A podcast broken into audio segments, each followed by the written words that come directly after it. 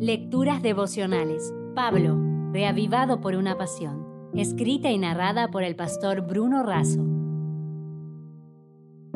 Hoy es 7 de julio. Sé un camello hoy. Efesios 1, 19 dice, y cuál la extraordinaria grandeza de su poder para con nosotros los que creemos, según la acción de su fuerza poderosa. ¿Sabías que los camellos pueden arrodillarse? Se cuenta que los viajeros que los utilizan en el desierto hacen que estos animales se postren para colocarles o quitarles las cargas. Como viajeros de la vida por este desierto de pecado, haríamos muy bien en imitar a los camellos y arrodillarnos delante de nuestro amo divino para que Él acomode y nos ayude a llevar nuestra carga, descansar en sus promesas y vivir siempre en su presencia. Para eso contamos con la oración. Continuando con la enumeración que realizamos hace dos días, podríamos afirmar lo siguiente. La oración es esencial en el conflicto contra el enemigo Pablo sabía que nuestra lucha contra el mal es contra principados, contra potestades, contra dominadores y contra malos espíritus. Él estaba convencido de que los creyentes necesitaban las armaduras sobrenaturales de Dios para resistir tal como las describe en Efesios 6.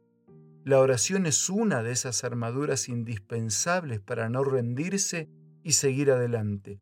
Por eso aconseja esto, Orad en todo tiempo, con toda oración y súplica en el Espíritu, y velad en ello con toda perseverancia y súplica por todos los santos.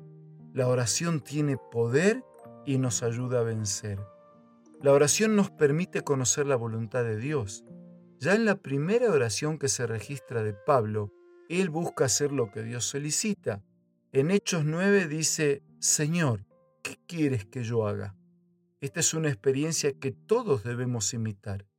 La oración no es luchar con Dios para que su voluntad se adapte a la nuestra, sino para que la nuestra se adapte a la de Él. Orar es discernir, afirmar y participar en hacer su voluntad en contra de la perversa influencia del poder del diablo. La oración y lo eterno. Estar en contacto con Dios nos eleva a pensar en las cosas del cielo y no en las de este mundo. El apóstol coloca su foco en lo eterno, no en lo temporal, fijando nuestros ojos no en lo que se ve, sino en lo que no se ve. Nuestra vida espiritual, personal y nuestra misión pueden ser tan exitosas como lo fueron las de San Pablo.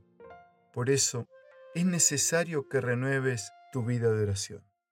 No sé cuáles son tus luchas o tus cargas, pero junto con mi abrazo de cariño, de respeto, de saludo, de los mejores deseos para ti, concluyo con la siguiente invitación. Amigo, no tienes por qué llevar las cargas. Arrodíllate ahora. Sé un camello hoy. Si desea obtener más materiales como este, ingrese a editorialaces.com.